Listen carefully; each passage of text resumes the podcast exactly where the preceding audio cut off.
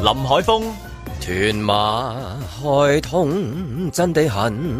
興奮，邊個最興奮？梗係業主啦，有得加租嘛！阮子健，遊艇大火火燒連環船，係啊，專燒嗰啲創刊號啊，燒到冇晒。盧覓雪，港台 DJ 李志剛叫屯馬線開通典禮上面嘅賓客企起身歡迎特首，林鄭又唔係法官，更加唔係國歌，做乜要起身啫？李志剛咁中意做奴隸，你咪自己企到飽咯。啊，反正你個 job 都係得個企字嘅啫。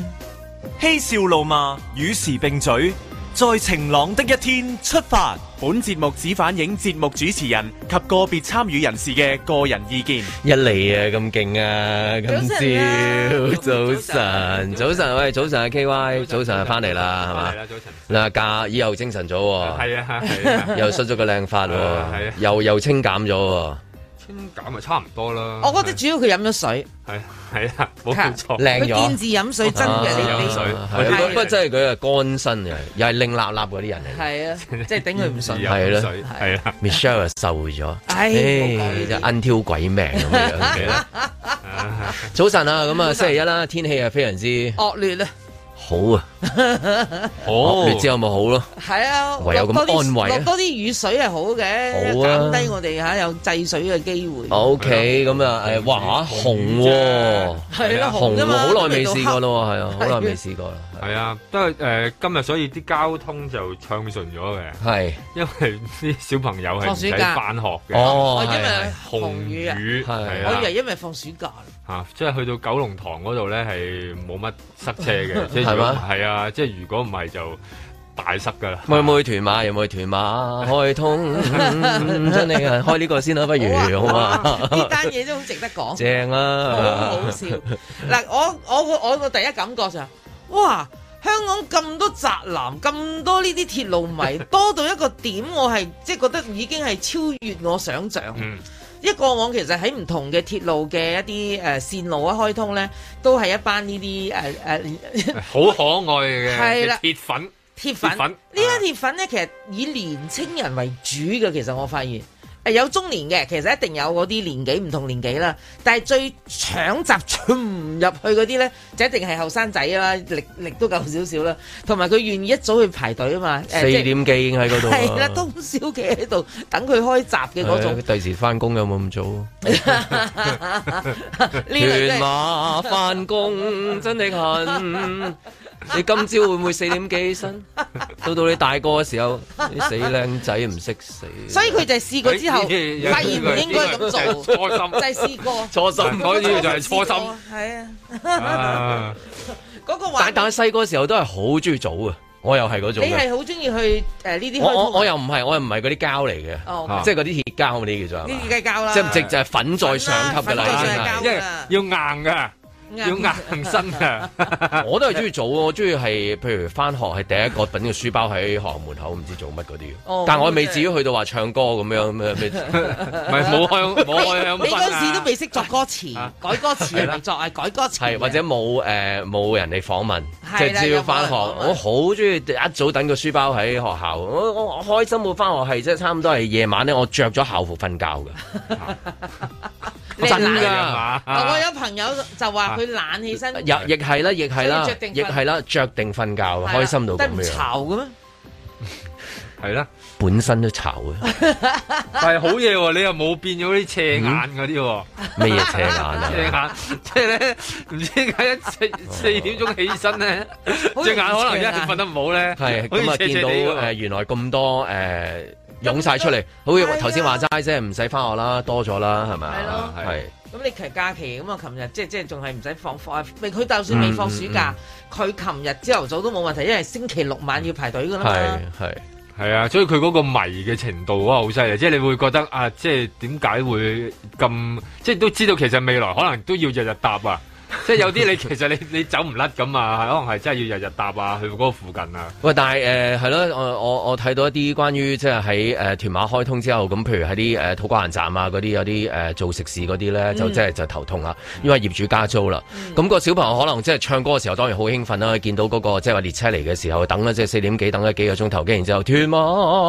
開通，真係真係唱得幾好聽，佢又 OK，揀首歌啊揀得幾好咁樣。但佢咁但作一句係太少，吓？佢作一句啊太少啦。後期啲人幫佢作，佢知道噶嘛，我即見係有人佢掉個種出嚟，幫埋大家你哋作 啦。係咁係啊即刻啊，有有人整咗成首歌係啊出嚟係啊啊嘛我見到我見到。咁跟 住，跟住有啲就話誒，譬如誒做咗幾年，即係話過去嗰兩年，即係可能嗰個誒，即係大家都經歷嗰個環境好差嗯啦，咁但係仍然捱落去啦。咁你做嗰啲街坊生意啊，咁樣你都係招呼，哦你通常嗰啲茶哦記都係招呼啲街坊生意。啊咁你一開嘅時候，咁業主咧就打就就就即刻嚟啦梗係嚟啦！喂，大佬，我做 佢即刻搭住個屯馬線嚟到你樓下咯。佢即係係咯真正唱屯馬，真的很興奮嗰一定係業主嚟嗯嘅，興奮到暈嘅係咪先？即係開心到暈嘅，即係難得有個即係説法啊嘛。咁當然啦，加租梗係有説法啦。咁但係即係話多多呢樣嘢有個説法就講得合理啲啦。咁天文台咧早上八點二十分咧改發黑色暴雨警告信號啊咁樣樣，哦咁睇下希望大家即係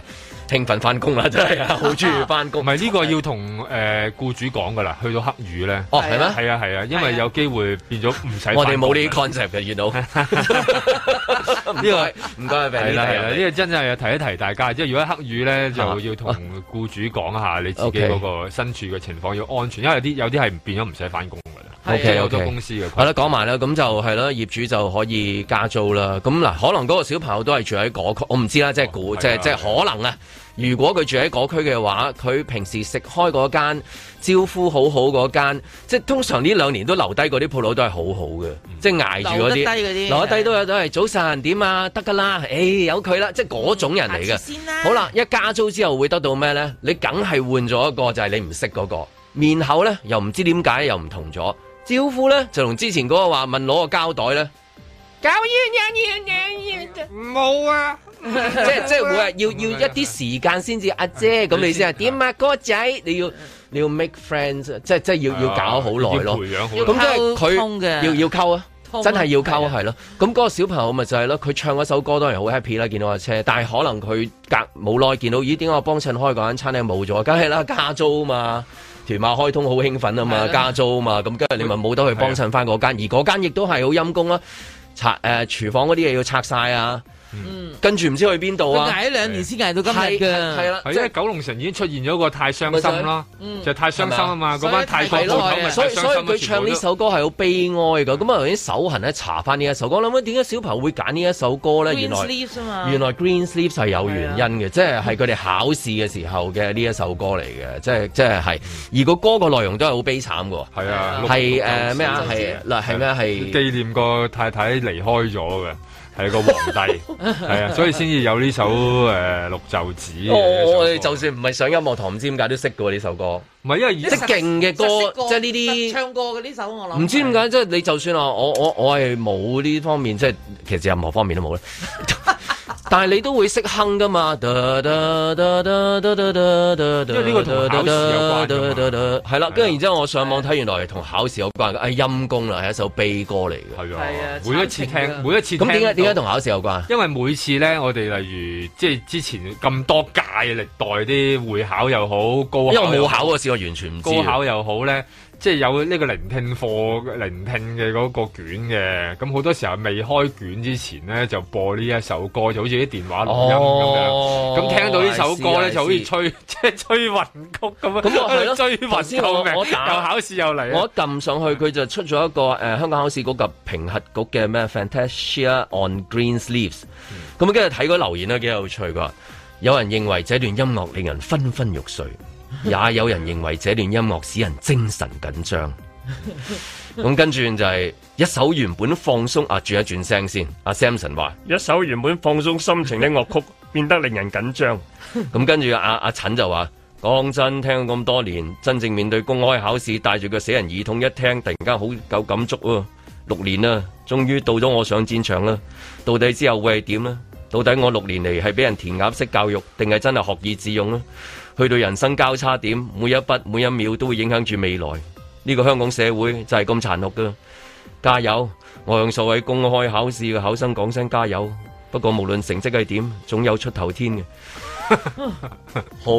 heavy 啊！原好來 heavy 係啊即係我冇考嘅時候，我真係完全唔係啊知。因為我一實睇即係睇留言先知道，原來呢一首歌唱就唱講誒誒 屯馬。原來個興奮裏面包含咗咁多，係啊即係本經因典，為真係經典，真本因為係。首歌完全係即係俾一個考試制度摧毀咗噶嘛， 即係即係完全係令到你記得第二啲嘢，完全好似背後嘅汗水同埋誒誒眼淚咧，就係、我完全唔會忘，我忘記晒㗎啦。我我考過試嘅，哦係我記得我自己考過試，但我已經完全忘記晒任何關於考試嘅嘢，所以幾好。佢話誒，佢話誒，I fear no man。But that thing, it scares me。哦，呢、佢個話以前聽都唔覺得誒、呃好聽嘅，十幾年後聽翻有啲感觸。 咁有啲粗口唔講得啦，咪好少嘅啫。我諗係講學生留言係比較少啲，少啲即係。但係佢又有一個佢係咁樣嘅，我本來諗住讀出去睇啦，原來可以唱嘅。臨瞓起身都應該刷牙，然後數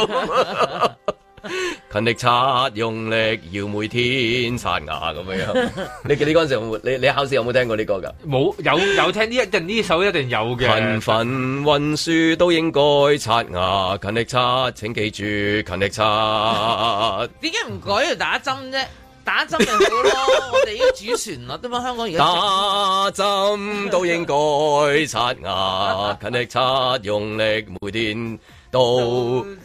真刷 牙刷牙。打針 係喎，既然你都用得呢一首係嘛？咁應該索性改佢索埋性打針啦，索性做啊一槍行佢做啦做做埋打針都得，係啊咁唔怪之得嗰位誒、呃同學仔佢一開就開呢一首啦，嗯即係我我諗啊，啊點解佢會揀呢一首？可能即係佢，但係佢嘅年紀係咪 DSE 㗎？未啦個年紀咦係但係都要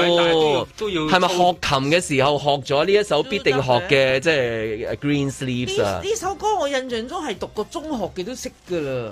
係啊，聽過咯唔，係好少係唱啦，唱就好少唱晒未嘅，必識嘅。但係因為可能好多嗰吞幾個音啲嗰啲嗰實吞啲到啊啦 listening 嗰啲帶咧，或者嗰啲我哦完全係因為我屬於。我都唔記得點解我梗係識，咧但我又唔識識喎你嘅，唔識啦呢樣我都唔知嘢。我哋差唔多年紀考試噶嘛，我哋你嘅青春歲月同我其實好接近嘅啫，有交集到嘅。有交集到嘅。咁係咯，唔知咧，即係即係原來呢一首歌嘅誒背後嘅含義，呢首原曲啊，佢背後含義係咁複雜嘅，喺即係話香港嘅一啲即係誒考生二好多零啊、好二多人一啊、一九啊、二喂之前好二多啊。年啦，我諗我我哋嘅時候都係咁樣操，你已經係㗎啦操卷都係會聽到呢首歌嘅。你一操卷你就係嘛會聽到呢首歌。佢都係哦，基本上係所有要操過咁卷咁，嘅跟住我想問嗰個小朋友點解會揀呢一首歌？係佢學操琴緊卷啊，咯定係佢已經操緊卷，已經準備定？因為佢年紀係咪十零歲咯，你十覺得佢零啫嘛？嗰個都要係操㗎啦，係啊！依家真係差唔團多。馬，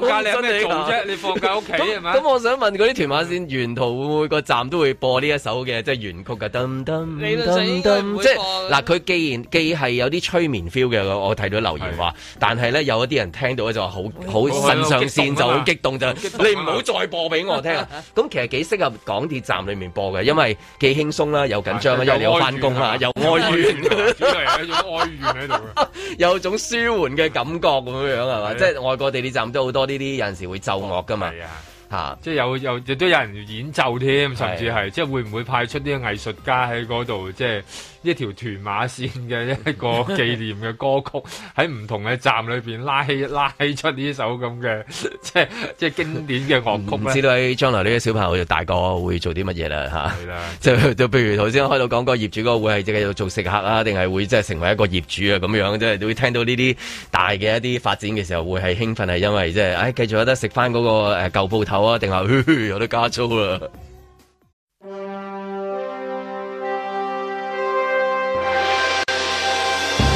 哇！咁應該而家天文台嗰個媽媽好唔得閒喎，應該係嘛？係啊，嚇、因為誒有雷暴警告係啊，啊正所謂劈佢啊，係啊，我睇到嗰啲翻工嗰啲人。啲嘢好驚啊，追住擔追心住嚟問啊，係喺啊邊啊？問問候啊咁樣問候點解咧嗯冇冇千祈唔好嚇。問候嘅，但係問候大家，啊 因為咧依家就黑色暴雨警報嘅嚇，咁啊提醒翻大家啦嚇，咁啊好啦，咁啊本港地區今日天氣預測係咁嘅，咁啊多雲啦，有驟雨啦，咁啊初時雨勢係會頗大，有狂風雷暴噶，日間最高氣温去到二十九度噶，吹和緩西南風咧，離岸風勢係會增強噶，展望未來一兩日咧有幾陣驟雨，短暫時間會有陽光啦，本周後期天氣係會好轉嘅，日間咧變翻酷熱啦，依家天文台錄得氣温係攝氏二十四點五度，相對濕度百分之九十四㗎。雷暴警報咧，黑色暴雨警報同時生效。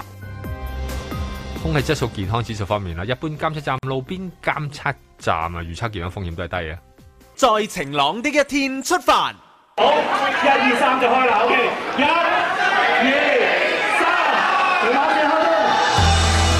鐵路咪梗係要嚟支持下噶啦，係咪先？呢度通車咗之後，會成為全香港最長嘅鐵路線。咁樣到時我哋鐵路咪有好多個地方可以去影下相啦。最犀利嘅地方係可以將兩條唔同長路嘅車卡全部合埋一齊，哇！真係好癲啊！我想知，為何日夜偶遇？心情好興奮，因為我未搭過頭班車，同埋有新嘅屯馬線。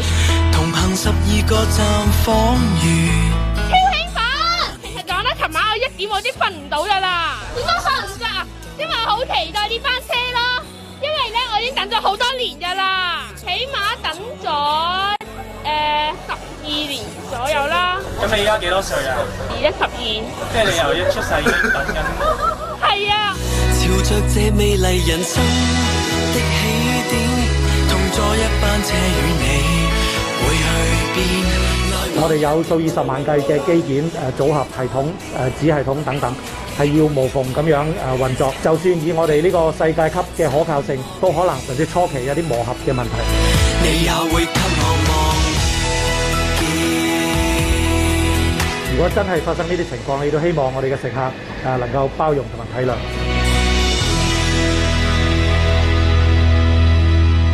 呢句歌詞我我自己諗嘅，屯馬開通真的很興奮，就係、咁樣咯。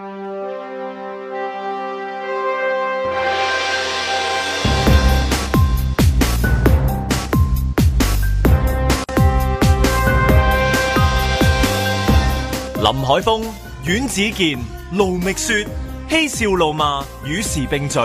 在晴朗的一天出发。我諗起近時啲即係好簡單嘅廣告歌，一兩句歌詞就即刻入晒腦嗰啲嘅。啊即係如果佢誒、呃、港鐵用呢一首歌嚟做宣傳，我諗好快大家入晒腦嘅應該係。不過即係係啦，多謝各位小朋友啦，送個咁好嘅禮物俾佢哋啦，應該係即係最好呢個禮個哦物。啊直情係即係你成件事好 joyful 咯，即係係即係就算頭先講咗，哎同同嗰啲誒誒 Christmas Carol 一樣，係啊係啊係啊，好係啊易上口同。埋你冇得拗啦嘛，係啊佢都佢都後面得個歌詞，得嗰句，得得一 句，就係咁，真係咁咁講咯，啦就係咁咯，佢係贏咗又唔作 喎，咁你一句啫嘛，嗰啲廣告最尾咁你咪出一句，其實佢真係剪翻出嚟，每次一出個屯馬線有咩嘢嘅時候就就係係屯佢嗰首歌馬開通，真係很興奮咁樣係嘛？咁啊，希望全部啲即係跟住嗰啲新聞都係興奮啦。即係如果譬如有啲嗰啲唔好嗰啲， 即即係你即係呢一個又會攞嚟玩嘅，變成係咁樣。咁啊，轉一轉啦，講嗰個就係、呃應該係轉一轉嗰個紅雨轉黑，真的很興奮啦。咁啱啱呢個時間轉係嘛？頭先都講咗，哇，應該好多人都好緊張嗰個情緒，因為因為嗰個時間係啱啱有唔中得唔中，就係嗰條白界線，就係、入波定唔入波，你就跟住話唔入波。定係入波，即係咁樣樣，咁啊翻定唔翻咧？星期一係嘛咁樣樣，哇！呢啲呢啲好好好 critical 啊，應該咁講係。嬲嬲咯，突然間會會變嬲嘅嬲咗，即係變咗嗱。當然啦，雷暴警報啦，但係好少就係屋企裏邊就開始雷暴 啦嘛，即係或者出咗門口就喺架公共交通工具上面雷暴，咁又幾幾煩嘅，乒鈴嘭冷咧。雖然唔係未試過，未係啦試過嘅試。過嘅，但係呢種天打雷劈咧，就我諗都應該要經受啊！避雷針 唔知天文台嗰度有冇？因為每次去到呢啲咧咁樣嘅啲八九點鐘啲位，突然間轉咧，好多人出咗門口啊！即係最麻煩就係咁。其實你尤其係當由紅轉黑呢一種咧。即係佢係一路加大緊啊嘛！你加大緊嘅時候咧，我要出門口，然後突然間話其實你唔使出門口，咁我只腳就濕咗㗎啦嘛。成身啊咩直係啊直腳，有有冇有冇嗰啲經驗之談嗰啲，即係譬如佢試過好多次咧，佢一見紅望住八點幾，我搏啦，瞓覺，即係我買啊瞓覺我咁搏樣。啊！如果我係嘛我打工我一定搏。因因為你話真係紅嘅就進進黑㗎啦，咁樣樣係嘛？搏唔搏得過咧？你搏唔搏哦我搏？搏。你搏嗱，係啊因嘛為點解我今朝咧，其實就出即係要出門口翻工啦，早咁。哇！落大到真係叫落狗屎嗰只，真係大到一個點我啊！咁我起歇先啦咁。 嗱，即係我計到我唔會遲到咁咪得咯啫，我要計時間噶嘛都。咁、嗯我啊咁啊起歇先啦。你計就應該係落牛屎㗎啦，跟住係即係所以即係如果你正常嚟講就會瞓佢啦。係嗰嘛個狗屎落咗，我諗就超 過十五分鐘點解嘅至少。廣東人會話落雨係落狗屎點解，啊但係唔係落牛屎嘅咧？牛屎好大劈㗎，啦，比較難啲。我哋揾日再研究呢個落狗 屎有冇第二啲屎係即係更加可以即係贏咗佢。係啦，咁跟住我淨覺得哇，佢真係唔係好掂喎。咁好啦，佢落一落攞十五分鐘，佢個雨勢就緩和少少，緩和少少，我咁我就諗啊，嗯，我應該出門口啦。啊，點解佢又大起上嚟？係啊，係啦，就係呢一種咯。唔係我快速咗啫，快速咗啲聲嘅，係大咗大起落嚟，係啦。咁你本來就由一隻藏獒變咗自巴環，自巴環又變翻藏獒係嘛？係啊，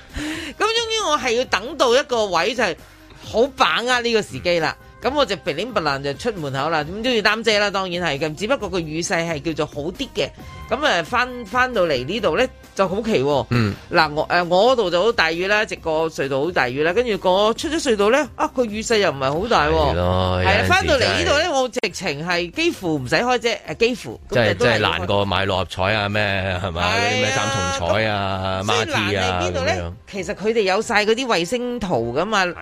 望到噶嘛？即係以前我呢啲咪人即係市民就肉衛係星難啫，但係即係梗譬係難如係啦，專業又點樣咧？專業佢有晒好精密嘅儀器，做晒所有廿四小時 forecast，嗯食嘢一個禮拜後佢都話埋俾你聽，好天、晴天、乜天都得啊，七個禮拜後你都得啦。即係可唔可以送個有乜理由啊 Happy Monday 俾大家係嘛？啊即係早少少話俾你聽，一鐘嚟頭之間嘅事就嚟嘅一起身你就喎黑咗咁嘅，然之後咁啊，雖然唔係就得晒全部人啦，嗯就到鬧嗰個就好啦。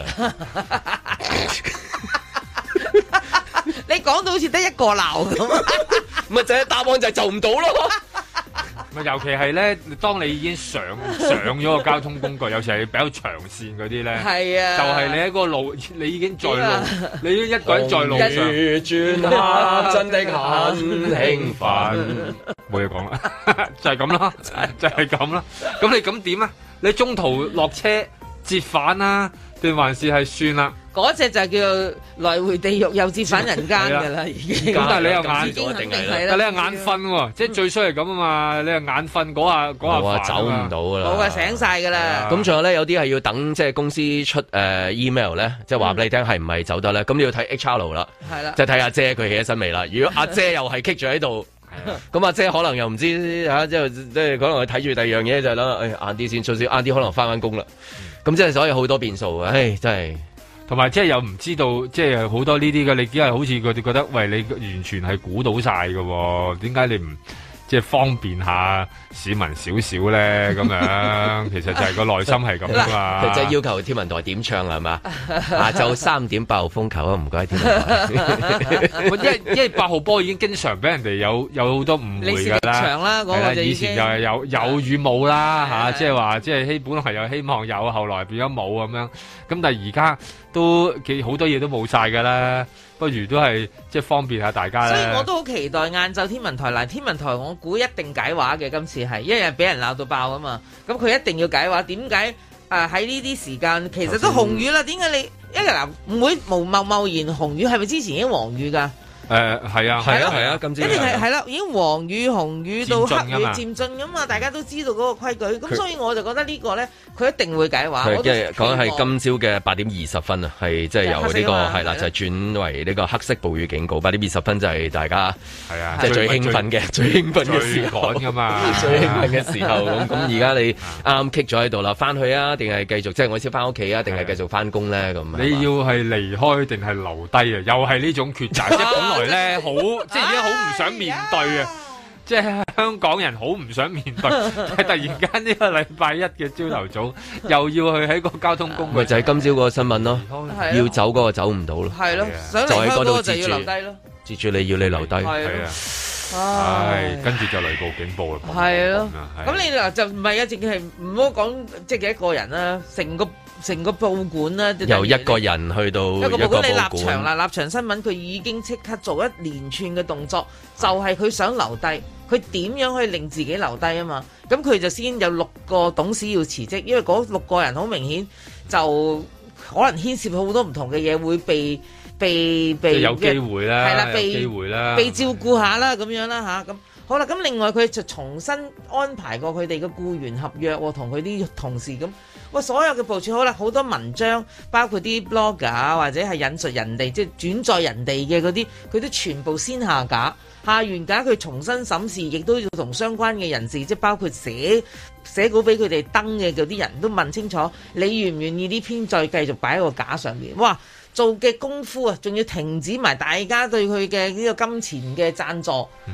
所有嘢就係為哦咗想留低。係嘅。係啦，咁我唔知佢留唔留得低啦，咁但係但係似乎佢都覺得，如果佢唔做，佢一定冇得留低啦，一定就誒、呃黑住啊，濕身啊，肯定係啊，即係係係啊，即係已經覺得自己咧濕咗個頭啦，咁所以咧就要做啲嘢，係係啦，咁啊希望係抹乾啲，即係如果唔係咧就淋濕身啦嚇，係啊個個都上沒身啊。頂啊！佢自己都講到沒頂啦，可能會遭受到，咁所以佢自己都覺得呢個係佢誒明哲保身嘅一個其中一個做法啦。咁咁啊我哋情覺得好負責任。情況啊，真係好似喺誒嗰啲交通嘅嚇，啊即、係、重點嗰度而家嚇巴士站啊，喺啲港鐵站啊，棘咗喺中間嗰啲，到底應該係即係翻去啊，定係即係啊留低咧咁樣？咁可能就係焗咗喺度噶啦。係啊，即係結果就係因為嗰個形勢，你都冇得你去誒、呃梗係啦形勢有個俾人選咪擇。同埋啊最慘就係冇預警啊嘛，即係依家誒如果預嗯有警啊預警，啊有有有你有睇大黃公雨文會就有㗎啦係啊，有大公黃文雨會就到係最好紅嘅雨天文台。咪就係啦，佢啊！即係最最準添啊！佢即係準不過我今朝都睇咗嗰啲社評，我都唔唔係好意思讀出嚟，即係費事星期一朝頭早就嚟呢啲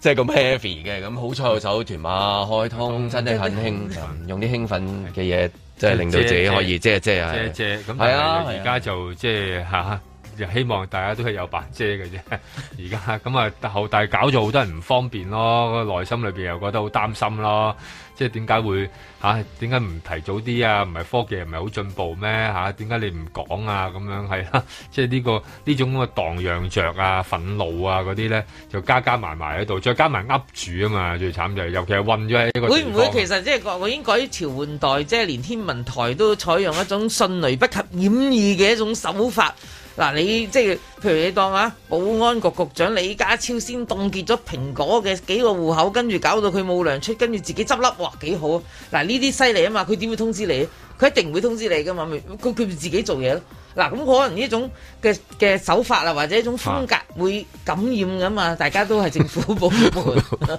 連天文台都講， 天文台唔係天文台睇住嗰啲好科學嘅嘢嘅。誒睇數睇數據嘅，睇數據嘅，睇數據嘅。佢係睇法例我哋淨係睇到，佢係睇數據我哋淨係睇到窗口嗰個天氣就認定咗全世界嘅天氣或係者咁我哋樣樣揼。濕咗又覺得啊，點解特只係揼我哋啊 嘛？咁佢又話唔係嘅咁樣，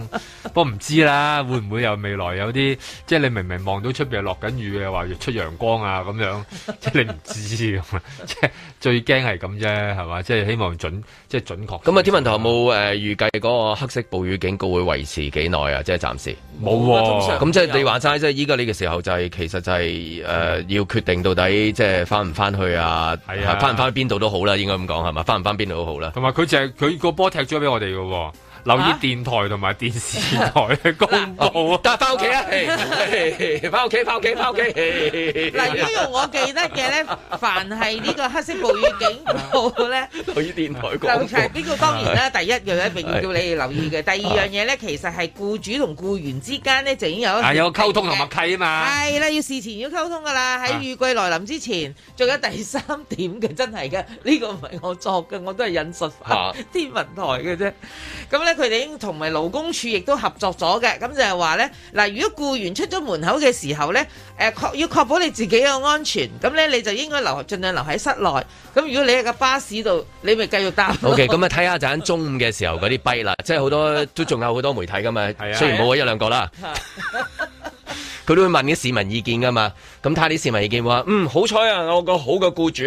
話俾我聽咧，叫我咩咩咩，定係話有一個好牢嘈嘅一個即係即係僱員，即係話，誒你呢係嘛，即係你嗰啲啊下山三百三千字啦，係咪？但係又要咁講喎，佢哋話咧，僱主要保障員工擺喺佢一個安全嘅地方嘅係啊喎。既然公司咁安全 啦，咁你都翻咗你嚟係公司啦，㗎啦咁你咪開工咯，係咪先？你做乜咁冒險啫？誒啱啊！呢個絕對係啱，因為點解咧？當呢個黑色暴雨警告信號咧一下除之後咧，兩小時內你要翻翻工嘅，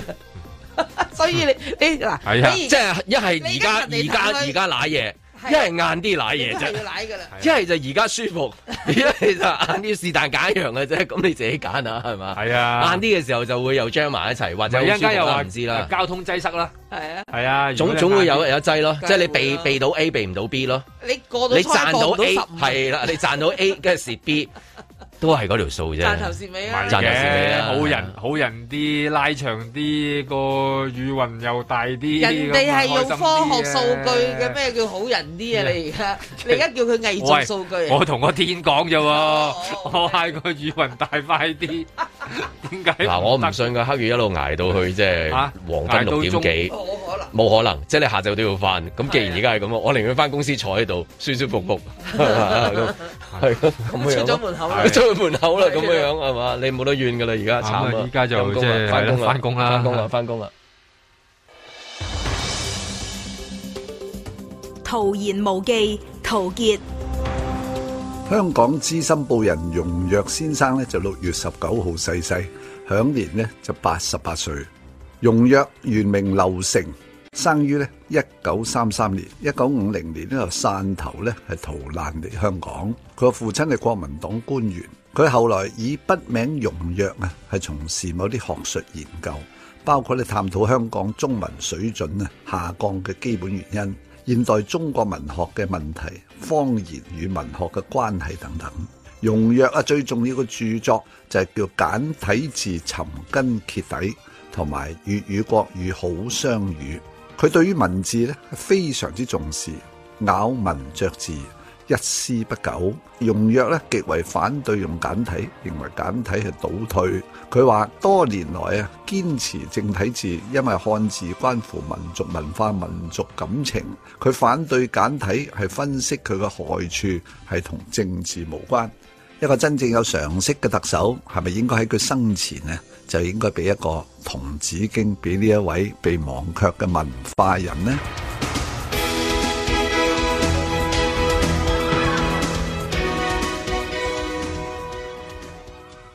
在晴朗的一天出發。 It's very heavy smoke, uh, but we were safe and we're very grateful. 好傷感，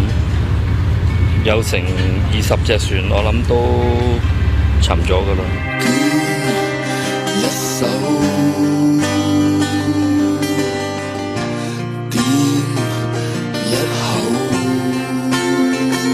肇事嘅海面水道非常之狹窄，現場風勢令到火勢蔓延去其他鄰近嘅船隻。也可吹走。冇出口。而且起火嘅船隻因為艦繩嘅斷開，導致佢隨風同埋水流飄到附近其他嘅船隻，令到火勢加劇蔓延。事件中牽涉咗最少三十多艘嘅船隻。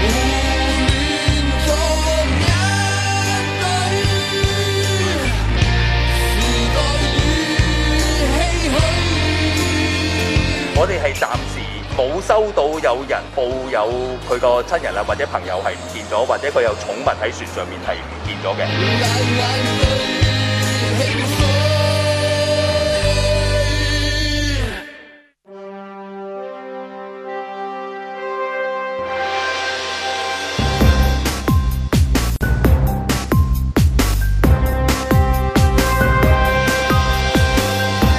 林海峰，慈山寺七月推出森林療愈，舒解市民壓力。唉，香港真係好靚嘅，森林裏面。阮子健，屯馬線通車，诶個站唔好睇啊，啲人好睇，真係好似發現古井咁噶。卢觅雪，港大畢業史丹福碩士學位嘅葉劉淑儀，寄語中學畢業澳洲野雞大學碩士學位嘅李家超升職做政務司之後，可以擴闊視野同埋工作範疇。呢一種葡萄真係酸過檸檬喎、嬉笑怒罵，與時並舉，在晴朗的一天出發。咁啊，頭先聽到啊手捲煙啊電影嘅主題曲啊，阿華阿華即係誒大誒大冷堂啊阿阿龍大嗰個就阿華呃即係靈魂人物啦，係佢先唱到呢啲咁嘅呃咁 feel 咁啊，唔知啊嗰啲睇住架船嗰啲人會唔會有咁啊？唉啊大劑啦咁樣樣，咁啊一邊就嗰啲啊誒，即係鐵路嘅新聞啦，就好開心啦咁樣。即係我即係海香港海陸空啊，其實都有新聞啊。嗯海就係即係呢個誒，即係啱香港仔嗰個誒大火咁樣，咁就係誒空咧就係有一個就係出唔到發嘅。咁咧就六咧就係、呃、團馬啦，團團馬好好興奮興啊奮啦，係啦。咁啊講翻嗰個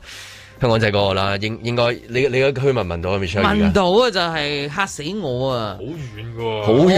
喎你你都。幾內陸下噶喎，你即係你喺但係你喺你喺快活谷快活谷噶咯喎，已經係啊先係幾內陸噶咯內喎。陸得好緊要，有個山噶嘛。其實我哋都有啲山頭隔住下噶嘛。嗱，我真係嘅，我誒、呃我逢，因為佢我平時五點起身，咁我啲貓咧就慣咗佢嗰陣時咧就食早餐。咁你就算我放假，佢都係五點會嚟叫醒我，喂，夠鐘食嘢。好啦，咁啊俾佢叫醒我食，唔係叫醒我餵佢啦。咁咁我起我起身一一醒嗰下咧，我已經聞到一啲糯味，嗰啲糯味咧就係嗰啲燒膠啊，燒嗰啲膠嘅一種釋出嘅氣味。咁我就好驚咯，死啦！我係咪唔記得熄火啊？定係因為我屋企用嗰啲叫咩電磁爐啊？嗯如果我唔記得熄火咧，我啲貓係會踩着佢噶，呢啲質、哦即係 touch 噶嘛， OK，即係嗰啲叫接觸式噶係嘛係。咁死啦！咁我好驚咯，咁即刻撲入去廚房度睇啦。咁就冇，因為我我已經通常都掹咗個電掣，唔俾呢件事會發生啦。咁啊，如是者，因為全屋都啲掣我都檢查晒啦，啊又冇嘢，但我係即係聞到好鬼臭嗰只誒燶膠味。好糯噶嗰隻膠味，臭嘅，臭嘅攞膠味咯膠味。係啦係啊，咁我就跟住我咪、嗯、都冇事啦，咁算啦，咪餵完佢咪繼續瞓翻咯咁樣，真係好驚嘅，有有即係有誒十、分鐘內我係好緊張嘅。哦，咁你都好敏捷下喎，即係第一時間 check 下自己嗰啲嘢我。梗唔做，我唔 check 自己嘅嘅 check check 咩？哦我咪可能 check 到啲瞓咩翻㗎嗰啲，哇咁膠嘅咁去瞓啊！哦，可能哦，咁就咁就有事啦安全意咁識啦，即係大家個安全意識唔同啦，我只能夠講。咁如果你係船主好啦我。即係唔哦船主唔知係而家係咪瞓喺啊？嗰度即係而家唔知係咪有即係嚇，即係裡面係點咩原因係暫時未知啊。不過都聽講咗呢呢個地方都一段日子㗎啦，就其實話啲船咧，其實呢呢十年咧就越嚟越多，即係拍得太埋即係即係我都聽聞有一啲船主咧，即係都擁有咗遊艇好多年嗰啲人咧，其實都抱怨就係香港啲船咧，實在越嚟越多，多都唔緊要啦。可唔可以唔好咁大架咧？即係以前一個 位，即係可能一架船嘅一個位，可能即係可能擺到兩隻。哦係咁但係而家可能有一隻已經擺你壓喺度，咁擺你已經兩個位但係就係又係兩個兩隻咁咁船擺咁喺度同嗰個即係意外嘅關係，我諗同依家係會變密咗好多密啊所咯，以你即咪係成個容地易燒到佢方，即係成個避風塘嘅嗰個位置，嗰、個密質密集式啊質嗰個程度。咁即係譬如舉例，如果發生任何嘢嘅時候，咁啊牽連嘅嘢會多咗，係啦，走就走唔切啊，因為太多啦，係咪？即係如此類咁再推。加埋，即係好似等於好多停車場咁咧，即係以啊前舊嘅建築物咧，冇諗過有咁多七人車噶嘛，即係而家 係架架都係七人車，咁跟住然後啲位就搞唔掂。哦係有啲車位冇諗過，啊啊啊 Elon Musk 嗰架 Tesla 咁闊噶嘛，啊闊嘅，跟住而家啲車就越嚟佢真係冇諗過，佢又冇諗過我哋香港啲車位咁咁窄窄。嘅。我哋啲停車場嗰啲死亡轉彎咁樣，你個 Tesla 點入去啊？係咪先？係啦，同埋依家嗰啲拍都就拍唔到向外起嘅 角，咁樣係嘛？聽到咁嗱，即係即係遊艇亦如是嘅咁樣，咁所以即係而家亦都密咗好多，亦都好似冇乜調教咗，即係話原本嗰、個。誒、避風塘嘅大細可能就係覺得咁大啦，咁但係佢就只能夠越炒就越貴，但係啲人就越貴就越買喎，越買架船又越大喎，咁啊會令到嗰但個今次 A 方唔關嗰個即係冇冇大船，我先冇係冇大冇嗰船啲超嘅級大船係啊啦，嘛咁但係就即係令到成個附近嗰度咧都已經其實係啊，即係嗰首個先係你講環境嗰樣嘢。密麻麻咁但係我睇佢講又又話有啲 station 啊，又話好多人住啊，即係嗰啲。依家多咗人住嘅喎又，因為我依呢段時間都聽過有啲人真係搬咗去，即係純粹喺海上海上居住啦咁樣。咁啊以前都會覺得好浪漫咁，但係而家有啲情況直情係嗱，當然呢個應該唔係啦，即係香港仔嗰邊，但係有啲地區直情係因為經濟考慮㗎嚇，即係 即係有個咁嘅海景，但係就唔使俾咁嘅價佢嗰錢。個珍寶海鮮房唔知啊，生意做唔到，跟住然之後政府又話又話又話 keep 住佢佢，捐咗俾政府，跟住俾政府係嘛啊，即捐係俾 keep 住嗰嚿嘢係嘛，誒會嘅，咁佢而家會諗下點樣再變佢做咩嘢哦咁樣。劏房啦，啊唉真。哦我真住係海鮮珍寶海鮮房啊 鮮房啦，大佬。係啦，嗰陣時佢咁大家，我哋又冇嗰啲即係即係金色頭髮嘅外國人嚟。係嗯啊，哇啊咩咩你㗎咁樣 咁啊攞條攞條，跟住然後喺攞個條籠三刀養下喺個收佢籠三喺個籠千啫，呢度咁樣坐下，係啊係係啊，龍椅坐喺個龍椅呢度坐下，哦，I "Oh, am a king of the 啊 world， 都冇呢啲 emperor 啊冇冇呢啲嚟㗎啦，已經係嘛？遊客又唔又唔嚟，咁嗰嚿嘢 keep 咗都唔知啦。係咁我而家都唔咪知佢等 keep。等即係有誒有有啲嘢就 bling bling 就拆鬼咗佢，係啊但係嗰排嘢有啲擺我唔知點解咧，又又咁好禮貌嘅喎，貼住佢啦呢啲嘢。 佢整咗出嚟咁劏嗰啲房啊，整到佢靚靚地咪好咯。你話莊老師話肺好快搞掂啊，得 㗎啦。搭幾條係咪加加咩啊？幾個廁所啊係嘛？你間間間廁所係咪？廁所都係嘟一聲屙落去嘅啫。你游個船河你知㗎啦，個廁所又咁細 個，你個 pat pat 又大喎。唔係㗎嗱我知大遊艇嗰啲嗰啲係遊艇收好集嘅有。係係係啊，有收集有個嘅，有個唔係有個中式嗰啲木三板，中式三板梗係獨落去啦，直係啊，近時嗰啲你啲係啊，遊艇嗰啲唔好咁 Ừ, 抽風啊！你係坐㗎，喺度，細個去避風塘，你細個你細個我去過，你去過，我我梗都係去去過過嗰啲啦，你你食知嗰你有啲冇去誒過？嘢啊嘛，嗰啲艇啊，咪係咯，係嗰啲啊 uncle 就話：你知唔知點解河粉好食啊？佢跟住就見到嗰個師傅就一路養嘅時候，跟住就啪咩嚟㗎？冇問啦，係啊，食咗算啦。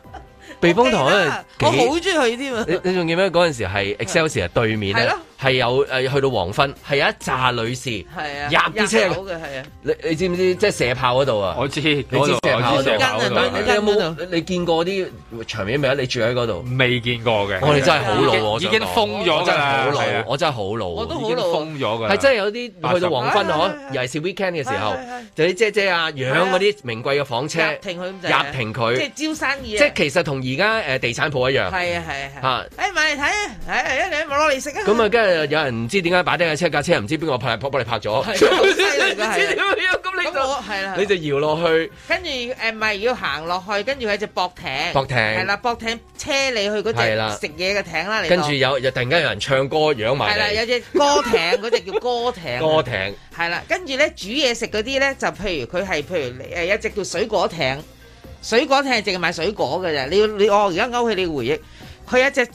煮嘢食嗰啲咧係誒真係炒嘢嗰啲咧就係、一隻艇嘅啫。咁你諗下一隻三板仔咁嘅獨木舟，其實我都去似獨木舟嘅啫，真係。佢一個人坐咗喺度，佢前面就係嗰個鑊啦，嗯跟住咧佢啲料咧就喺誒、係即係左右喺個船頭後船邊，尾嗰度係啦，係啦啊佢擰轉身就攞啲料咁樣。依家都有啲嘅，但係又唔知點樣點樣去嘅啊有。而家都係咁有嘅，嘅據都聞據有聞係而家都係咁嘅，但但係佢重複翻即係回復翻嗰個咧，我就冇未去過，我唔知點解硬係唔個心理上唔知硬係唔想落去咁樣。冇啊冇去過。係啦係但係但好好玩係依依家嗰度嗰度啦，講翻嚟係啦即係嗰就係嗰度場火嗰度啦，嗰度就唔係冇呢啲唔係呢啲，嘢嘅就係冇特別就依一邊係有啲人係有人住咁係樣啊咯，咁甚至都改都幾靚㗎，有啲都有啲船都自己改裝到一間屋咁樣，咁啊係嘅，即係話例如加個位加架船。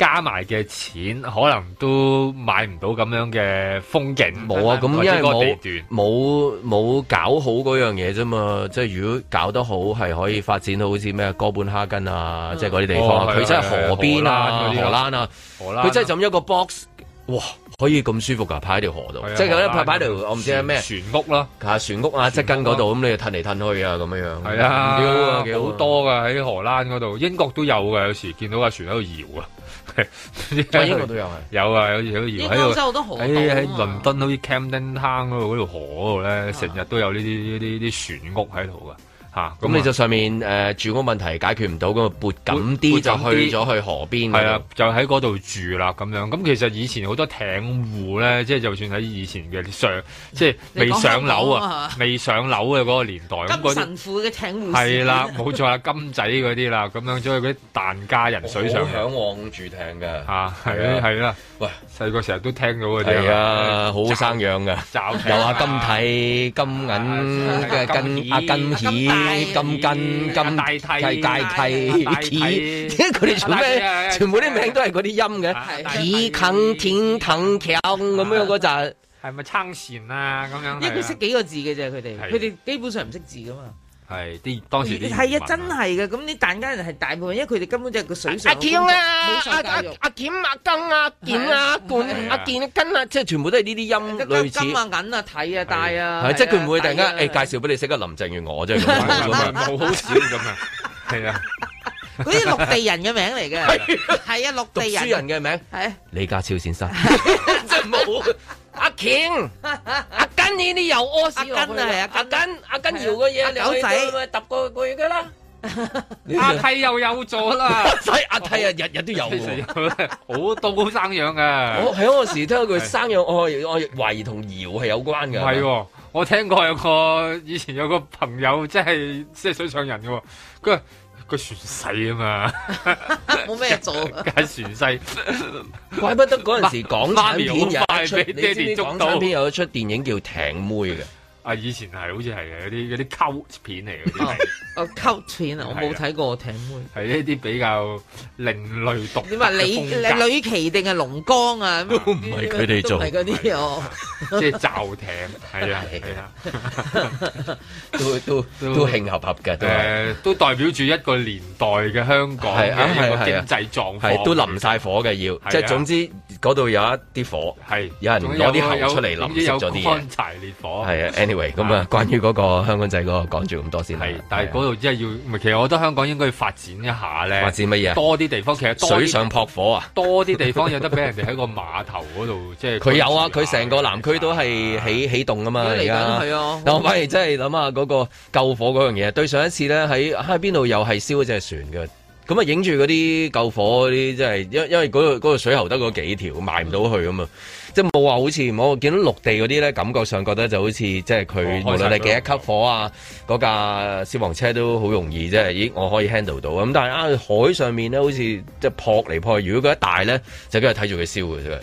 哦，咁我即係好似係冇咩方法咁，再加埋洗唔落去啦。哦可能埋唔到佢，可能係因為係嗰個咪係似你話齋就係啲船逼晒喺度，咁好密嗰個㗎嘛火警嗰個即係咪水警嗰個船嗰個救火船都啊埋唔喂，到。啊其實依家就算喺嗰個附近，你都知其實要褪出去咧都幾煩㗎。即係如果喺嗰度上個船嘅嗰啲，你講啱啊，。係真係多咗好多好大嘅船。你要你要你要褪咧，你就然覺得哇，佢好似咧就就反而真係似，如果嗰個有代下拍咧係好啲嘅啊，但係喺海上面係好難噶嘛，即係代下拍車就你唔知佢點咁又唔褪，總之褪翻出咁嚟。我就覺得咧，海事處就應該今日一定要睇一睇《東方日報》啊，《東方日報》真係語重心長，佢已經曾經咧就係佢話力佢戰多年前啊嘛，係啦，多年前已經推介佢，喂，其實你應該要即係處理下呢個問題啦，呢、個問題已經惡化緊㗎啦。咁佢今日咧有舊事又重提，我甚至乎好清晰睇到佢嗰個魚骨方式嘅嗰個排列方法係點樣可以協助到呢件事，唔係即係預防於未然啦，即係咁樣。所以我覺得海事處應該要從善如流。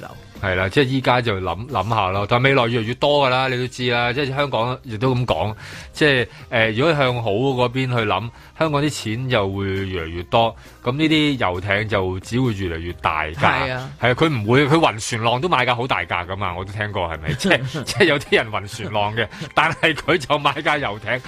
即係鬼迷即係你咁講大架。啊，艾巴莫域治嗰啲係啦好 世界數一數二夠大嘅。係啦，好多咁樣嘅，而且聽講話呢類人係越嚟越多。臨上船前係要揾醫生攞暈浪丸嘅， 咁啊即係又仲要俾晒佢一家人嘅，即係成家都暈嘅，咁可能即係長期喺內陸生活啦，唔知 啦吓，咁 即係比較少搭船。但係就要暈浪丸，但係呢啲船係會嗱，其實係會越嚟越多。亦都但係知呢道啲越越大咪越唔穩咯，應該好穩定噶嘛，應該係誒嘛咁佢都佢都暈㗎，你都諗下幾犀利啦 好，係咪？即係咁容易暈浪嘅，咁啊好越嚟越多呢啲，你又嗰啲船會嗰啲費用就越嚟越貴，咁但係嗰啲位又唔會越嚟越多係啊喎，即係其實只係會呃埋晒 under supply 噶嘛，喺成個即係香港某一啲嘅水域，所以違例泊船都有嘅，啊有好多係啊，嘅即咁係仲違例泊車咁即係話嗰啲細細中啊細嗰啲就會一路褪咗落去㗎咯喎，係啊褪咗落去就係做咗呢類咁嘅嘢，同埋唉咁啊啊做 station 同埋依家咧，有啲人根本完全叫做唔驚捉啊！即係已經我唔知係咪因為錢多咧，即係嗰啲係你你咪捉我咯。咪最勁咪上次打風嗰一隻咯，西貢嗰度有船浪咗上去，跟然之後冇人嚟攞啊嘛，算啦咁樣由佢啦啊算啦，cam 咁樣咗 cam 嗰一架啦， 係咯，反正都係咯。我攞仲煩啊，我梗係唔攞啦，勁在真係同埋有啲係揾有亦有啲情況係咁嘅，都聽過啲船界嘅都講，你根本揾唔翻嗰個船主喎。 嚇係有啊隻船喺度冇係佢有架船喺度，嗰、架船亦都好值錢，但係唔知某一年某月某日之後、哦就唔見咗個船 主啦。我知去邊度揾到係啊 佢，你未必知喺邊 度揾到佢嘅水底係啦，啊，總之就即係佢架船就喺上 邊嘅人向北啦就可能潛咗水向北 啦，嚇，咁究竟喺邊度咧？咁樣唔知咁樣， 咁日日都有好多呢啲咁樣嘅例子。我諗啊，依家應該係多咗好多啦，唔知點搞啦，佢哋即係係嘛未來。即係香港，即係仲係越嚟越多船，咁點點係咪就再嚟多次火燒連環船先至有啲醒覺咧？嗯咁啊，哇！你講呢個字會突然間啲嗰啲風水角度咁樣啊，呢啲時候嘅啫，突然間發生香港嘅火燒連環船，好冇意頭噶？梗係唔好意頭啦我諗啊唔好啊真係梗係唔好啦呢啲咁嘅月份係咪先？係咯係咪啊？唔好㗎啊即係雖大然時嗰邊有個通車好興奮啊，咁樣呢邊有個火燒連環船，啊係啦，啊大時大節咁樣，咁你梗係覺得唔係咁好啦，係嘛？即係呢啲呢啲唔係一啲好嘅兆頭嚟啊嘛！最好咧就係、咧，臨去到七月一號前咧，歌舞升平係嘛？即係日日屯馬線先萬得國㗎啦來潮，所有啲咩疫情全部冇晒，哇！呢啲咪又係嗰啲即係大國吉祥嘅預兆啦。在晴朗的一天出發。 I've been to see the Prime Minister to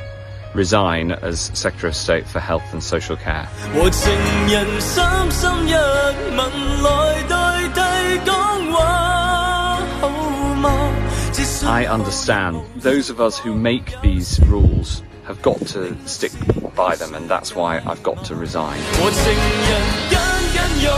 抱來代替講話好 I look forward to supporting the government and from the backbenchers to make sure that we can get out of this pandemic 我在旁聲不要害怕。 so that this country can fulfill its potential. I will do that with all of my heart.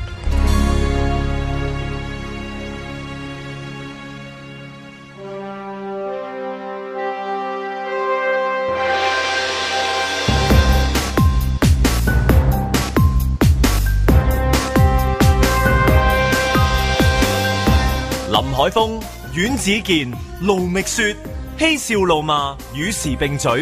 在晴朗的一天出发。咁啊，仲有揭報紙嘅習慣啦。咁啊，誒而家係誒由後面開始揭嘅，我係嗯，啊咁我由後面開始 揀啊。嗯安安全，你明唔明啊？安全地帶，我覺得 我我覺得好嘅，總之啊。總之唔好喺嗰邊 啦，嗰邊嚟係啊啊啦。我喺後面嗰個，見見到後面有啲嘢，喂，就呢個算啦，咁樣樣。你到我都唔知，我都要講噶啦，都要係嘛？呢嗯個都都都值得講，都都講呢個都幾好，係因為為因為因為誒、呃全世界都 covid，咁啊全世界都 lock down 咁樣，咁有幾多個地方好似英國咁樣，因為 lock down 然之後 lock 咗幾度有啊，即嗯係冇份工啊，冇屋企啊，即係咁樣啊，即係應該可能英國都算多嘅，應該係嘛？應該都係應該。誒好多唔知啊，唔知啊，而家都係即係多嘅 case 嗱香港冇先啦。嗯，香港冇有啲大神啊而家講嚇即係啲冇人問責下台係啦係啦，即係冇因為一啲嘢啦，即係唔任何嘢都好啦，即係咁樣樣。真係冇嘅即係人，哋咁真係有係啦，人哋真係有嘅。咁啊，呢個係誒英國衛生大臣啊，阿 Matt 啊 Mr Hancock。係啊。咁啊，因為誒喺個 CCTV 啦，俾人影到佢同嗰個誒女嘅一個誒顧問啊顧問 consultant 啊，咁咧就誒擁吻嚇，咁就 好大啖下。結果要辭職啦咁好大樣。啖，好大啖下嘅，因為誒對身誒嗰本佢個小報裏邊都登咗出嚟，即係都都都好大食下嘅，即係佢嗰個嘴啊，你講男定女啊？男嗰度啊，但係唔係喎，睇個女士主動啲喎。嗱，佢一手有掂嗰個男士塊面啊，即係佢嗰個，但係個男你嗰個你點睇到佢大啖咧？咪男嗰佢佢成個身斜晒啊嘛，你你你好想咁嗰個女士矮佢啲咁多啊嘛，咁即係你好想擁吞佢落吻，肚，擁吻你先，但但個女士係迎接佢，揾隻手摸佢塊面，有啲即係有啲感，有感覺㗎，感覺有感覺啊嘅嘢喎。係愛嚟㗎啦，呢啲呢啲唔係純粹色慾。因為你睇得多情色片，你知道嗰啲一即係你一閂門嗱，有個男人一裝咗嚟一閂門，跟住係 啦，跟住係咩啊？嘣嘣嘣嘣嘣嘣嘣嘣如果係呢一種係屬於咩關係啊？呢種係愛咯，係啊呢種真真係愛嘅。你自然見到呢種咧，即係如果係誒飛如禽膠如膠即係如果刺係殺啊飛禽大咬啊，或者係誒、呃刀光劍影，係拳來腳往，嗯，嗰啲就係激情，誒或者嗰啲係色激情情，色情係啦係色啦情係啦，色情嗰啲嗰啲係嗰啲係李氏嗰啲睇係嗰啲火燒衰連嘅環嗰啲嗰啲啦哎係火燒連環 船。唉又大煙又大 味，乾柴烈火，好冚多聲，膠啦係即係咁樣一臭噶，愛你講愛係啦，呢個係愛嚟嘅，即係你正人見到咧，我我唔識判斷啊嗰種嗰種嘈咁樣嗰種鎖實咗嗰種嘈，即係好似兩鎖個你攝石啊，你係啊攝石，噗咩鎖實咗嗰種感覺嚟嘅，即係唔係嗰種咧，即係有一個誒誒好採取主動啊，然後另一個就推開啊，即係都以前有人影過噶嘛，有啲誒、呃女士啊好中意個男士咁咁，然後喺啲傳媒面前佢就想錫，但係個男士就推開佢啊，都啲啲嗰啲咩名媛版都見過呢啲㗎，好多種嘅嗰啲 MV 嗰啲，嗡咗頭好埋，跟住掂一掂，跟住大家好似好忍住嗰 啲，係啦，跟住互相吸大家啲氣咁樣，啦導演又賣卡咁樣，硬係有 mood 咁，跟住然之後突然間就個音樂一起就 咁樣就就就就進攻啊咁樣啊嘛，係嘛或者有啲哦就就係叮一下咁樣，跟住就散開，即係以示自己啊嘅。佢佢有兩個手部動作，可能唔係留意個嘴，留手留意手部動作，係個女士咧揾隻手咧摸嗰個男士嘅面額，即係嗰個 Gina 摸佢 Matt 個面係額啊嘅，即係呢啲都係愛嘅表現嚟嘅。但係個咁啊男士係兜咗嚟㗎嘛係啦，佢佢唔係兜腰，佢兜攞啊！係 啦，我分唔到啊，腰定攞啫嗰啲嘢，即係可能 一啊撇啦，呢個咪係都係嗰度啦。喺兩個年紀唔使咁咁跟住我睇佢誒四十幾歲，四十幾歲咁啊誒有屋企啦咁樣樣。佢咁係啊同學嚟噶嘛，佢哋原來係同學，係啊原來三個都係同學添啊。係啊阿 Matt 同佢嗰個佢太太太太，亦都係誒你讀嗰間啦，Oxford 啦，牛牛津啊牛津啦，係牛津啦，牛津啦，啊係即係牛津嘅同學嚟嘅，原來翻佢以係前啊，依家啲報紙咧，哦係咩？即係影翻咁佢 juicy。影翻佢當年咧，即係嗰個嗰啲相啊，佢呢個係邊個咧？嗰個係邊個咧？咁樣即係佢同啊，佢話誒報道講話，佢同嗰個女顧問嗰陣時喺大學嘅時候已經一齊做嗰啲做嗰啲活動嘅一齊啊。 project 啦，好做正 pro- 係係好正常，係一定係做 project 嘅。咁我諗啊，即係啊呢個係咪到底係即係佢哋已經係好耐啊，定係即係我當戲睇啊？呢一呢一個呢一幕咁到底好耐啊？咁而家係突然間發生咗啊？定係定係點樣樣會話啊？呢個我有啲睇法喎。係你你覺得點啊？你覺得？我覺得咧，以前咧佢哋做嘢嘅時候咧，可能有少少眉來眼去，係我都覺得係啊係，係啦，我又覺得係。冇發展到好啦，咁啊差日啦，你當一定係喂場景咁啊突然翻嚟現代啦，就係請啦咗佢嚟做嘢係啦，都冇發生到乜嘢嘅。係啦，咁你跟住你知咧呢啲嘢就係咁樣啦，總唔知一日就睇到嗰度就突然間有，因係為啦因為佢嗰個動作唔係猖狂到或者或者一百年冇見啦，佢有少俾我覺得好似初戀無人唔 touch，係餓添啊！佢唔係餓，係啦，唔係餓即係唔係我要係食餓，我要食係啦，即係係初戀無限 touch 嗰種係，啦即係四廿幾歲，但係有有十幾廿歲嘅感覺，第一次，咁即係話佢因為嗰個 social distance 衰，其實佢哋兩個都因為嗰個距離而令到佢哋發生係啊，可能由大學嘅時候已經保持一段距離，因為係啊佢身邊有另外一個。咁個距離係保持咗，嗰個就保持咗距離，係啦，嗰個又又唔知咩保持咗距離，一家唔知一家事啦。咁結果因為由大學去到依家保持個距離，然之後去到依家突然間拉近咗。咁而最衰就係因為佢係一路支持住英國 lockdown 嗰啲，即係佢係衞生大臣嚟㗎嘛。係啊，而佢佢正在就係咩？原來佢之前呢係同樣一條橋咧，係 ban 咗一個係嗰、個、呃、即係一個誒、呃英國嘅一個又係嗰啲誒呃科嗰啲專家嘅，嗰、個專家又係同樣同一衰同樣嘢就係咩咧？喺 lockdown 嘅時候咧，佢叫咗佢另外嗰個有夫之婦去佢屋企度。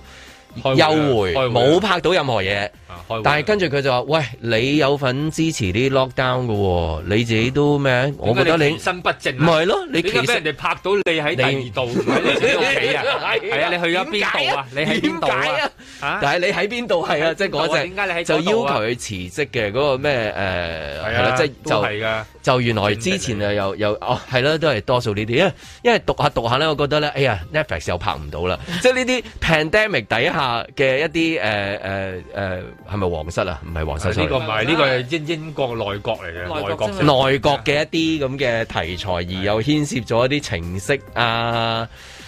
幾好睇啊！呢啲即係你你，如果你冇申請 Netflix，咁你睇多啲呢 啲，即係其實幾好新睇聞。都一樣嘅啫。跟住上 YouTube 睇翻嗰啲新聞，其實係一樣嘅。咁跟住我我頭先我都搜多咗去睇啊，其中一段其咁我睇下，誒呢一啲角色幾好睇啊呢啲啊，我睇過男人，如果 Hugh Grant 做都好好睇嘅，哇因為 Hugh Grant 係好似佢好似拍過添 嘅，唔知 Exactly，呢個咪就係 Love Actually 啦，係咪 啊 Love Actually 就哦係啊係啊係咪 Love 啊 Actually 咪就係 Hugh Grant 有個政客嚟噶嘛？咁跟佢咩 Prime Minister？係係係 Prime 佢 Minister，係 Prime Minister。高高級好多。啊，咪首相首相啦，嚟㗎首相啦咁收尾我頭先係多手撳啦，咁啊撳嗰個誒 Hancock 個名，跟住撳誒 Hugh Grant 嘅名啦，原來係有關聯喎。原來 Hugh Grant 咧喺 Twitter 度丙過呢條友，啊啱啱就係丙呢條友，佢話喂。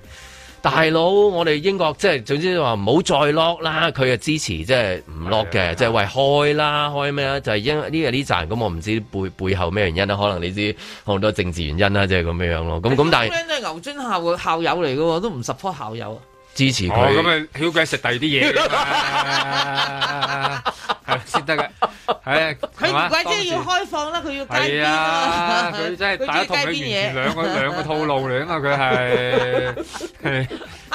你估三一學院咁多嘢搞，咁多嘢合一噶嘛，係嘛，好多嘢搞啊。其實佢哋成班就呢個鬧嗰個，嗰個鬧嗰個，個個都自己揾第二個。係啊， 即係原來係咁樣樣嘅 Hugh Grant 又但係佢成個英國其實係咁樣，我覺得呢個要接受嘅就係，即係我覺得佢哋就係有呢種咁嘅開放嘅文化。其實大家即係唔走去揾，即係冇嘢嘅時候咪冇事啦。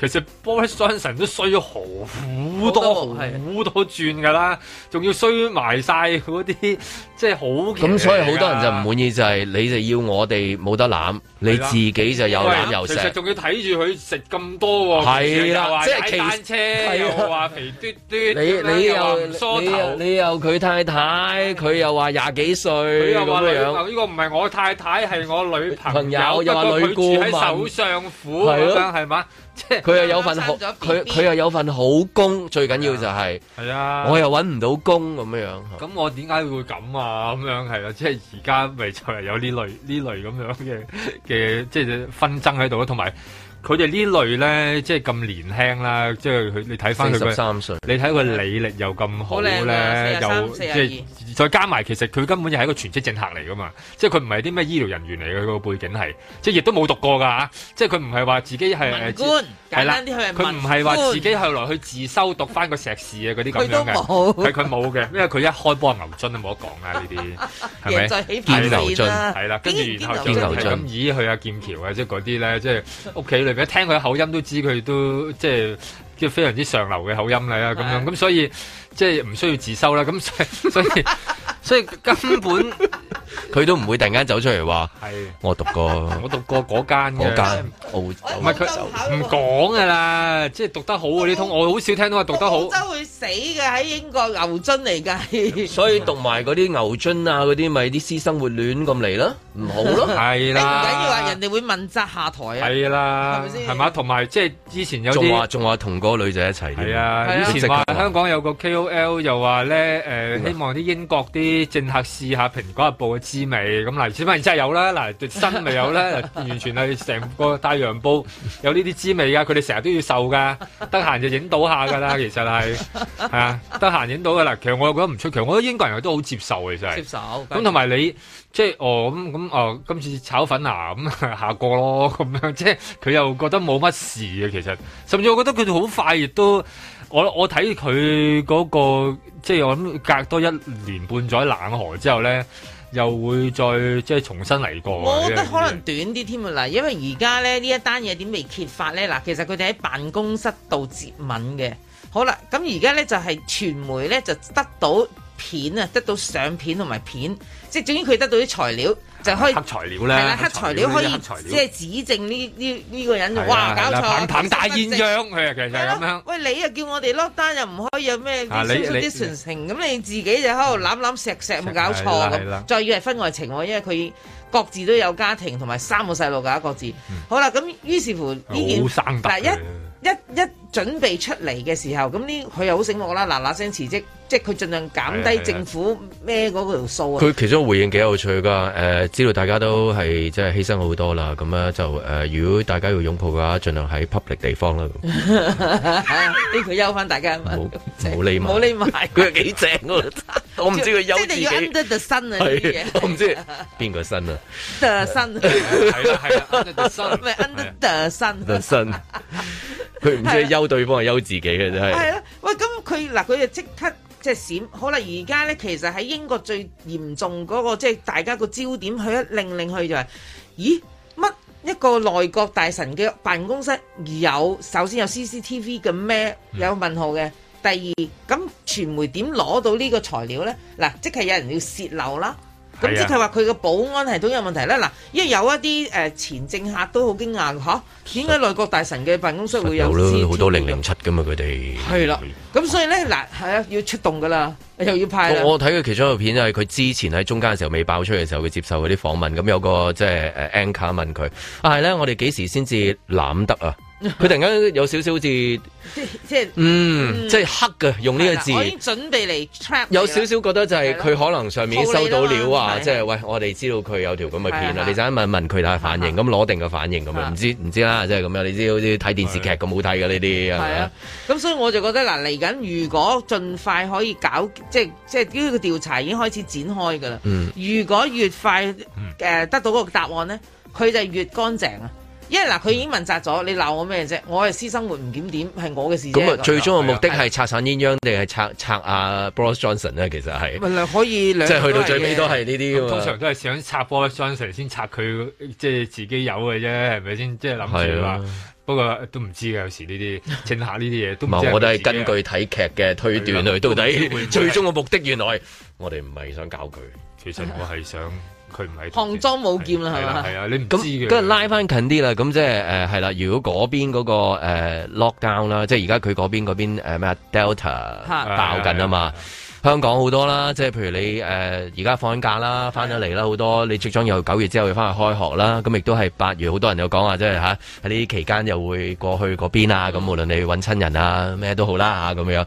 佢呢一件事會唔會即係嗱即係好多關聯嘅，關香港人事啦，關歐國杯事啦嗯，係嘛好多噶嘛？香港嗰度點樣樣啊哇？即係係嘛？咁我有講啦嘛，關歐國杯事，我真係好擔心呢個英格蘭要面對呢個德國呢隊波 啊，真係搞到佢哋冇心機踢啊！哦又又又講翻當年係嘛？係係又即係呢個戲碼就係最好喺溫布萊上演啦，係嘛？咁如果你繼續係咁嘅情況咁啊，咁嘅 lockdown，咁你到底應該哦，淨係豁免一次啊，定係定係定係開開咗佢咧？咁樣係嘛？因為依家都其實就裏邊都喺度即係誒爭拗緊噶嘛，即係其實嗱，都咁佢而家落咗台咧，你係唔啦知邊個頂佢個位，嗯頂佢個位可能好開放，係啊哦我哋無限歡迎，我哋應係啊該咁樣做，係因為啦佢就係堅但定地唔但俾嗰個嘛啊但係香港就啱就 set 咗就話英國翻嚟，嗯就係最高級嘅最最高高級別啦級別啦係啊，即係咁樣二十一日啦，遲遲啲可能再多啲都唔奇啫。你睇住佢的確英嗰個國爆得係爆得好勁噶嘛，係啊，所以都唔呢我諗會唔會令到嗰個件事，即係其實睇個疫情嘅啫，睇下佢嗰 佢嗰個官位啊，未必有。上禮拜唔記得問你啊，你唔喺度。佢話而家咪一路講緊 Delta 嗰個咧，佢時一出嚟咧，嗰啊啲誒梁卓偉醫生講係話，誒嗰個感染力咧好傳得好高，一傳八。一傳八。咁我想問，感傳染高同死亡率高啊係咪等同咧？定話哦，傳染高未必等於死亡率高咧？啊我哋擔心係傳染率高啊，定係死亡率高咧？其實係。其實我哋擔心嘅係死亡率高嘅啫，一般即係傳染咧。其實全世界都依家都好多案件都係咁樣啦，都係爆到好犀利。因為英國都係其中一個，即係再接種咗，即係其實全民都好多接種咗疫苗啦，接種率都好高嘅一個國家，但係佢超過一半佢哋係啦，但係佢爆呢一個 Delta 都係爆得好嚴重嘅咁樣，咁之後打咗兩針又即係佢甚至打即係阿斯利康嗰一隻牛津疫苗啦，咁都係好嚴重嘅，咁但係都會爆喎，咁其實。係係唔代表佢唔會爆嘅，不過打疫苗呢，係防止咗有啲嚴重個案發生，即係所以有啲人可能喺個宣傳上面唔好成日都講話即係護己護人，係係護己嘅啫，即係護唔護好人啊？其實真係 即係即係唔知嘅，即係其實你打完疫苗你亦都有機會中，打完疫苗你都會有機會傳染俾人哋。但係最保護到你自己，即係話唔會即係盡最最大最最最大傷害就未必誒辣到落你度，即係你都可能會病，你都可能會咳，咁但係就件事就喺你身上面過咗就算數啦，咁樣咁解嘅啫嘛，即係係咪仲會係咪即係話護人啊嘅呢個， 即係真係唔知護己係真嘅咁樣咯，所以依家嗰個宣傳嘅策略就係保護自己嚟打疫苗好啲咯。咁啊，英國嗰個 Delta 嘅死亡率高唔高咧？其實而家話唔係好高嘅啫喎，因為可能佢哋同佢哋即係的確又可以攞嚟講嘅話，其實佢哋注射疫苗嘅好處就係佢哋會病，但係佢哋死亡率係低咗嘅咁樣，即係比起印度嚟講啦， 咁即係呢個 呢個呢個唔知點比啦，咁所以即係可以可以攞嚟做一個宣傳，但偏偏香港人冇佢嗰隻疫苗打，咁嗰個疫苗亦都。誒、世界嚟講又唔係話特別安全嘅，亦都好多副作用咁，所以究竟係點？因為要嗰啲專家自己行出嚟，即係即係咯，即係講清楚究竟係係點樣即樣係咯。總之都係打針，真的很興奮啊，係咪啊係啊？係 啊即係冇錯呢啲啊。都都冇錯嘅，冇係錯咯嘅。不過就即係自己小心啲揀邊一隻咯。香港依家又有兩隻俾大家揀，咁自己揀啦。好啦，哇！ 誒黑魚啊，都係啊，都冇乜嘢嘅，你啊 真係唔使驚，你都係要執生啦嚇。踏破鐵鞋路未雪。